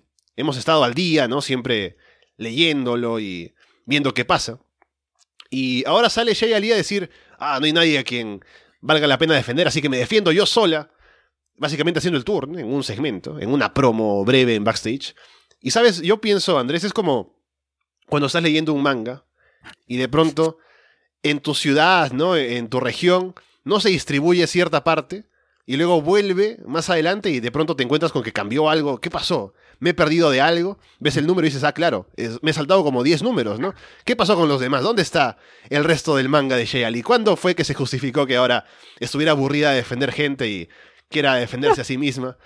¿Qué eh, ¿Hubo un salto temporal, así como en Naruto, como en One Piece, que de pronto pasan años y Ahora tenemos un personaje cambiado. ¿Qué ha pasado con Jay Ali y su manga, Andrés? Me, parece que le faltan páginas. Sí, no sé. ¿En qué momento pasamos al Chipuden, Alessandro, no? eh, a ver, sí, o sea, pero ¿qué esperar de la gente, de esta gente que le pegaba a sus arrendatarios? No o sea, no, al quien le arrendaba la casa, ¿no? O sea, como que. Eh, ya, ya el turno se olía de, del, manga, ¿no? Había forchado un acá, ¿no? O sea, no sé qué tanto protegía, ¿no? Todo lo resolvía con violencia. Había que pegarle eh, al, a, a, quien sea. No sé, o sea, espero que el Chidori siga mostrándose, ¿no? Que eso era lo, lo que me atraía de la entrada, ¿no? Eh, pero bueno, al menos apareció Sayali. Pero no sé, siento que va a llegar nuestra querida Marín eh, Lacey Evans y la va a exterminar, no sé. Esta amenaza extranjera debe ser exterminada a toda costa y, y ya. Pero como Hill creo que pinta más Sayali que como Babyface, ¿no? Como la agresividad y su estilo de, de wrestling creo que se, es más acorde a ser Hill. Así que no lo veo mal, pero sí he sido eh, agradecido de que nos hubieran publicado un par de capítulos antes, ¿no? Saya Licero, ver la precuela, eh, algo así. Pero bueno, está, está, está, en horas bajas el manga, ¿no? Pero por lo menos ya puedo actualizar mi, mi My Anime List con, con este capítulo que hemos leído. Pregunta Cristian en el chat si. Eh, ¿Qué opinas de Will Osprey? ¿Crees que es uno de los mejores luchadores del mundo? Sí. Y solamente para añadir algo a, esa respuesta. Em, tuvo un gran combate con John Moxley. Aún no escucho la revisión que hizo Gin de Windy City Riot. Un combatazo que terminó muy mal. Hubo un, final medio raro porque hay un error del referee, ¿no? Lo cual hace que, termine feo. Pero igual fue un gran combate. Así que ahí está. Will Ospreay, obviamente, gran luchador. Después, ¿qué más pasó en SmackDown? Madcap Moss hizo el turn, como ya sabemos, pero sigue haciendo chistes malos. Lo cual no creo que le vaya a beneficiar mucho. Ya habíamos hablado de esto la semana pasada. Y esta vez como que se burla de la calvicie de, de Baron Corbin, ¿no? De Happy Corbin. Y es otra vez a esto que decíamos antes, ¿no? Así como lo comentaba Martín que veía estas promos o estos videos de promoción de decir, ahora viene Drew McIntyre a borrar la sonrisa de Happy Corbin, ¿no? Y dices, ¿por qué a un tipo feliz le van a borrar la sonrisa, ¿no? ¿Quién desgraciado este Drew McIntyre? Y ahora, también se burlan de su calvicie, ¿no? O sea, eh, eso es traumático para mucha gente. Para mí no, o sea, yo estoy tranquilo con, con mi apariencia, ¿no? Pero hay gente que sé que les afecta bastante el perder el cabello, el no poder hacer que crezca como era antes. No sé si a Baron Corbin le pasará así, a lo mejor sí es un tema sensible para él. Entonces estaría justificado que luego vaya y ataque a Matt Moss, y no tengo problemas con eso. Se lo buscó. Matt Moss ahora el babyface por meterse con Happy Corbin. Qué, qué bien que no te sentiste atacado, ¿no? A, la demo ahí de la, de la alopecia. Em, pero sí, o sea, es como, ¿por qué? ¿por qué? O sea, ya habíamos hablado la semana pasada que por lo menos eh, Madcap Moss eh, tiene su carisma, puede hablar, es un buen worker, o sea, está el material para hacer un buen, buen babyface acá, pero siguen con la tecla de los chistes malos. Em, no sé, yo creo que es una oportunidad perdida y creo que ante Corbin era un buen momento para ponerse a ver como babyface. Y si sigue haciendo estos chistes malos, creo que no lo va a lograr lamentablemente. Eh, no sé, e-, es un poco, un poco, qué, qué mal, qué mal, siento que aquí creo que hay una oportunidad de trabajar eh, con, con Moss y espero que eso no sea una oportunidad desperdiciada, pero tiene la cara de que eso va a terminar siendo, porque todo lo que tiene que ver con Baron Corbin se termina pudriendo y me da, hasta me da pena por Corbin, ¿no? O sea, me pregunto, en otra compañía, ¿cómo, cómo podría ser el señor Corbin, ¿no? Un poco a lo mejor estaría en alguna historia más decente, tal vez ganaría los combates importantes para que en verdad se sienta como un tipo importante, porque en verdad eso es lo que pasa con Corbin, ¿no? O sea, los ponemos, es como lo he dicho muchas veces, es el villano de relleno, el Garlic Jr. de WWE, ¿no? O sea, me puedo saltar los capítulos en que está Baron Corbin, la saga de Baron Corbin me la puedo saltar. Eh, de ahí veo qué pasa en el manga. Eh, eso es lo que yo siento con, con Baron Corbin, ¿no? Así que es, la verdad una, lástima. Porque me gustan los dos, pero en verdad eh, están mal direccionados ambos. Y también en SmackDown, aquí escribí el nombre mal de Sami Zayn, estuve distraído seguramente cuando hice la pauta, pero ¿qué hizo Sami Zayn esta semana? Fue a buscar a Roman Reigns para pedirle un favor de que, eh, queriendo un poco aprovecharse de que vio más temprano hablando a Drew McIntyre y Arky Bro, no miren, ustedes tienen problemas con ellos, estuvieron hablando mal de ustedes, ¿no? Y creo que Sammy lo hizo genial, ahí en convencer a Roman, que Roman además cuando le tocan el ego, dice, claro, ¿no? Hay que defender esto, vayan a encargarse de ellos. Al final no le ayudaron a Sammy, o sea, no, no fue en ayuda para él, sino un poco para meterse con Arky Bro que estaban como leñadores en el combate contra Drew McIntyre. Sammy vuelve a escapar y todo esto termina en que se anuncia que la próxima semana habrá un Drew contra Sammy en Steel Cage para que no escape más. Lo cual sabemos que es una mentira, o sea, Sammy puede escapar igual y hasta escapando gana. Así que veremos qué pasa la próxima semana contra Drew. Debe haber sido un Hell ¿no?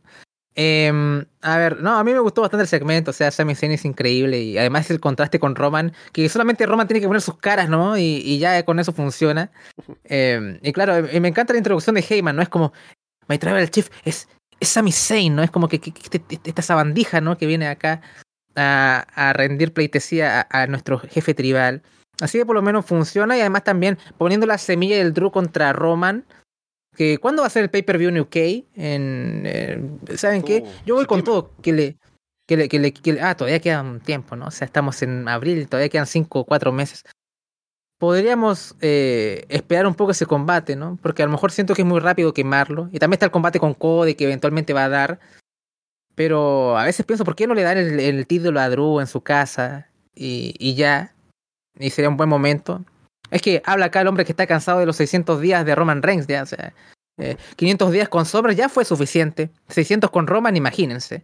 Así que mm, veremos qué tal. Eh, por lo menos un Drew vs Roman va a estar bastante bien. Creo que su presente en Survivor Series del 2020 estuvo bueno. Así que si es que recorren a eso, no lo veo mal y siento que Sammy es como la semilla para que se dé ese enfrentamiento. Así que creo que fue un buen segmento. Sí, de acuerdo. Y estamos todavía con algo de tiempo, así que voy a revisar carteleras, que hay un par de cosas interesantes, Andrés. Primero, ayer hubo, eh, sí, doy 23, ajá, hubo un show de GCW de Old Me, que tiene buenos combates, así que lo recomiendo. Como un Chris Dickinson contra ACH, por ejemplo. Yo Yanera contra Bandido. Pero el combate que te vende el show es Call Scorpio contra Minoru Suzuki, que aún no veo y quiero ver qué fue esa cosa. Así que ya me pondré a ver eso para comentarlo luego. Y también, Andrés, te cuento que viene próximamente Triple Manía 30 en Monterrey, porque sabemos que hay tres shows de Triple Manía este año. Y te quiero leer la cartelera, esto es para el día 30 de abril.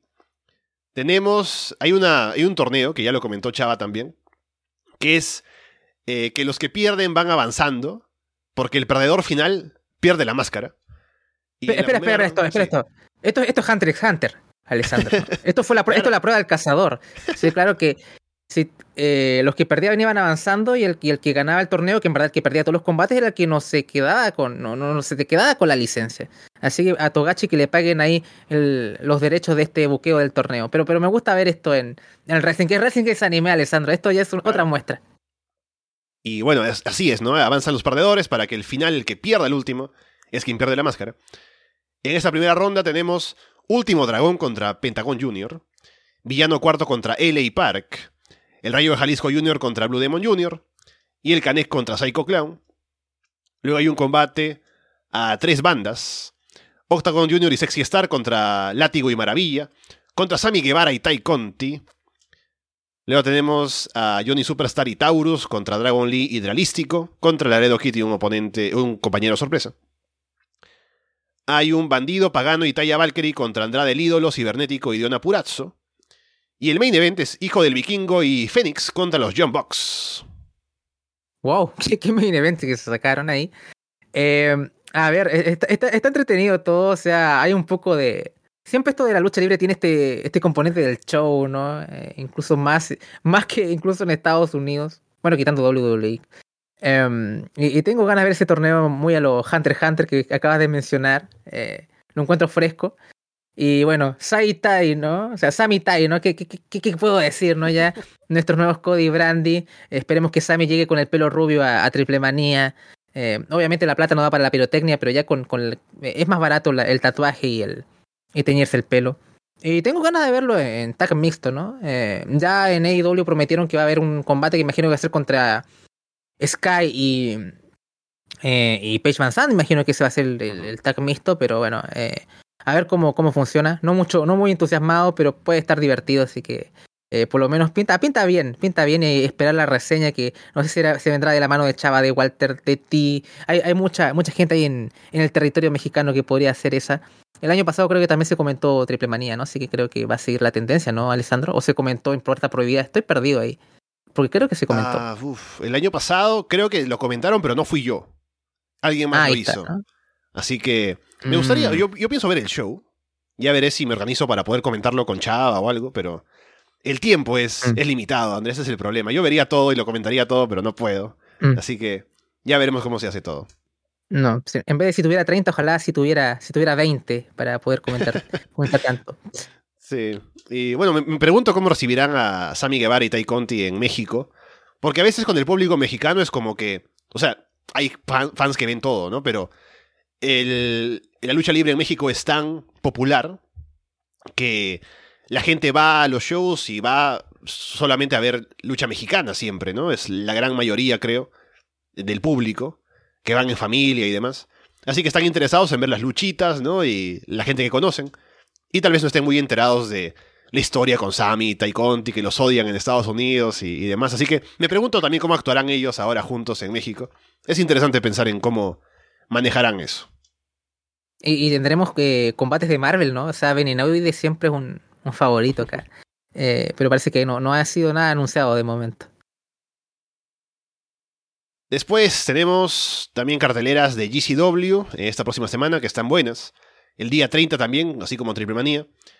Hay eh, Into Deep, donde tenemos Joey Anela contra Mike Bailey, ACH contra Alex Zane, Chris Dickinson contra Beef Music. Hay un Slate contra Sawyer Wreck en un torneo clasificatorio. También Akira contra Hoodfoot. Estos serían ambos deathmatches, me imagino. Y también un deathmatch, el título ultraviolento lo defiende John Wayne Murdoch contra Cole Radrick. Que ya decíamos con fe de que el pobre, el pobre Cole Radrick hizo un combate, un deathmatch tan bueno que ahora todos son deathmatches, ¿no? Así que, bueno, esperemos que, estés, que, tenga salud. Pinta, bastante bien el show. Eh, eh, hablando que las unificaciones están de, moda, ¿por qué, ¿por qué no unifican el extremo con el ultraviolento? ¿no? Que yo creo que es el combate de unificación que todos esperamos para que no nos confundamos de, títulos. Es cierto, sí, es, es así. Pero bueno. Luego, el día siguiente, el día primero de mayo, tenemos GCW Live Goes On, que también tiene una cartelera que está interesante. Por ejemplo, Jordan Oliver y Nick Wayne contra el SAT, Shane Mercer contra Jimmy Lloyd, también el clasificatorio del torneo. Eh, Bussi defiende el título de parejas contra los Rejects, que son Akira y John Wayne Murdoch en este caso. También el torneo tiene a Matt contra Brandon Kirk y Joyanela contra Mash Slamovich, que puede estar bueno. Y también me llama la atención una cartelera, que es también para el día primero de mayo, que es de PWG, Delivering the Goods, que al ser de PWG lo veremos de aquí a dos años, ¿no? Seguramente. Pero está buena la cartelera.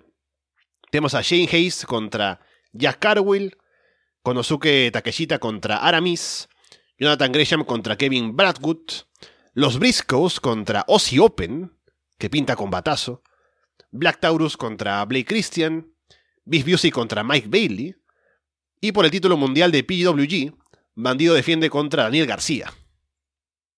Wow, que está buena la cartelera. Tengo, tengo que echarle el ojo. Eh, hay unos tres combates que en verdad me, interesan bastante, así que de seguro eh, lo van a comentar ahí en, en, Underground. De seguro esto lo va. Eh, así que tengo ganas de echarle un vistazo. De seguro no, no, no, no, no soy un tipo que haya desarrollado el paladar para ver un show completo de estos, tengo que ser sincero, pero siempre como que trato de, de ver algún combate, cuando lo escucho en Underground, rescatar alguna que otra cosa. Así me voy empapando de a poquito, ¿no? Al final después todos nos volvemos eh, fans del Deathmatch o qué sé yo, ¿no? Porque aquí hay gente a veces que culpa acá que el staff es fanboy de IW, pero en verdad nadie dice que son fanboys de, por ejemplo, GCW, que en verdad es el verdadero fanboyismo del staff, ¿no? Pero eso no vende. Eh, así que eso me hace mucha, mucha gracia. Eh, pero por lo menos tengo, tengo hype para ver unos dos, tres combates de ahí que en verdad pintan bastante bien. Bueno, con eso entonces podemos ir cerrando por hoy el programa, habiendo hablado de tantas cosas y seguiremos en la cobertura de lo que pasa en el wrestling, por supuesto. Estamos aquí en el directo todas las semanas, de la manera en la que se pueda, con el horario, siempre que podemos encajarlo. En la hora de siempre está bien, si no ya lo acomodamos. Así que gracias por escucharnos aquí esta semana. También tenemos, por supuesto, Puerta Prohibida, que ya salió. Eh, tenemos otros programas también durante la semana con Off Topic ya está por venir, eh, según me han dicho, por allí. Y por supuesto la oferta en el Patreon para la gente que nos quiere apoyar con un poco más. Tenemos Monday Night, que ya sale en abierto próximamente el show de In Your House que comentamos. También Florida Vice con Andrés hablando de AEW todas las semanas. También Florida Extra, por ejemplo, esta semana que tenemos lo de el comentario de NXT 2.0. Underground que debería volver también para hablar de todos los shows independientes, así que mucho contenido, mucho que ver y mucho que escuchar con Arras de Lona. Así que Andrés estaremos contigo dentro de unos días para hablar otra vez de AEW y ver cómo sigue el camino a Double or Nothing. Sí, creo que a pesar del capítulo que comentamos en Booking no, no, no nos pareció eh, muy sólido, pero definitivamente eh, estamos ya de lleno ya a encararnos al torneo de Owen Hart y también a lo que es el pay-per-view en sí. Así que por lo menos ya va tomando forma la cartelera, imagino desde el capítulo que viene próximamente. Imagino que ya ese CM Punk contra Harman Page debería ya solidificarse y ver cómo va avanzando también lo de Warlow y MGF em, y los combates anunciados, que ese Dax versus Catch, por ejemplo, eh, pinta, pinta muy bien y tengo bastante ganas de verlo, así que por lo menos hay hype por el Dynamite de la próxima semana, ya como habías comentado Alessandro también, con Paulina ayer grabamos, eh, todavía no, está sido publicado, pero lo grabamos ayer el, la reseña de NXT 2.0. Dios mío, el viaje lisérgico que a veces es eh, el show y a veces lo digo en el mejor de los sentidos.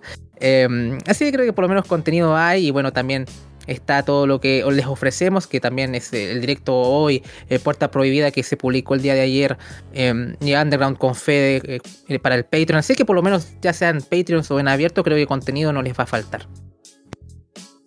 También, como comentaba, estaremos el martes con Carlos hablando del pay-per-view de Impact, de Rebellion, así que atentos a eso igualmente. Y por ahora los dejamos de parte de Andrés Bamonde y Alessandro Leonardo. Muchas gracias y esperamos verlos pronto.